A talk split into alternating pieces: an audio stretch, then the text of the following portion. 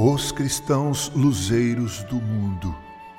Era noite, lá por volta das 22 horas e 30 minutos. Estávamos saindo da casa de um querido casal após a visita que lhes fizemos. Já no portão de sua residência, olhamos para o alto e procuramos as estrelas que tanto embelezam o céu. Ficamos admirados em não vermos nenhuma, apenas a lua que insistia em brilhar. Perguntamos: Onde estão as estrelas? Roubaram as estrelas do céu?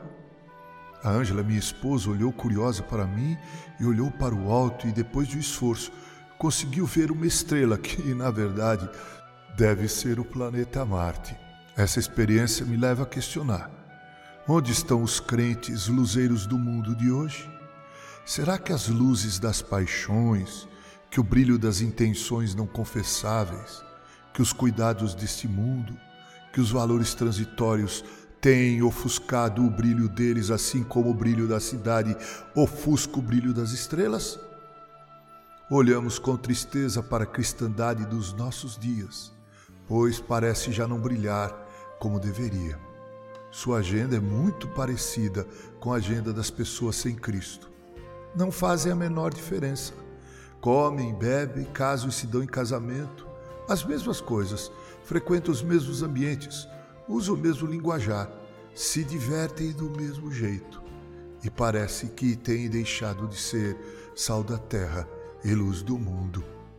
Outro dia eu vi uma história interessante de um pastor que, tomando conhecimento que alguns membros de sua igreja frequentavam bares e se deixavam possuir pelo hábito de beber bebidas alcoólicas, resolveu fazer-lhes uma surpresa.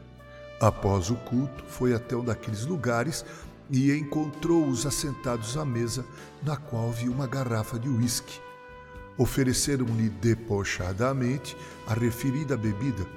De pronto ele pediu para que o servissem, e depois que o fizeram, assustados, ele pediu para que todos fechassem os olhos, pois ele iria orar agradecendo.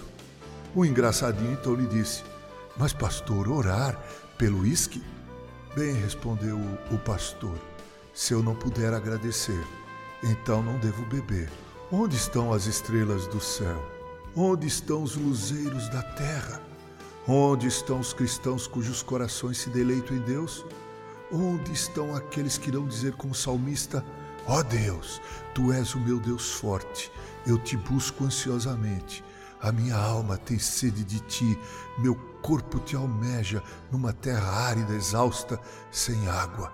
Assim eu te contemplo no santuário para ver a tua face e a tua glória, porque a tua graça é melhor do que a vida. Os meus lábios te louvam. Assim cumpre-me bem dizer-te enquanto eu viver. Em teu nome levanto as minhas mãos.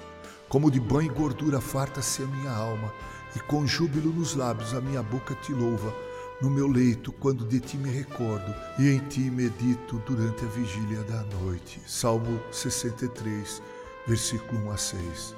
Brilhemos, irmãos, brilhemos. Somos os luzeiros um mundo que jaz em trevas. Com carinho, Reverendo Mauro Sérgio Aiello.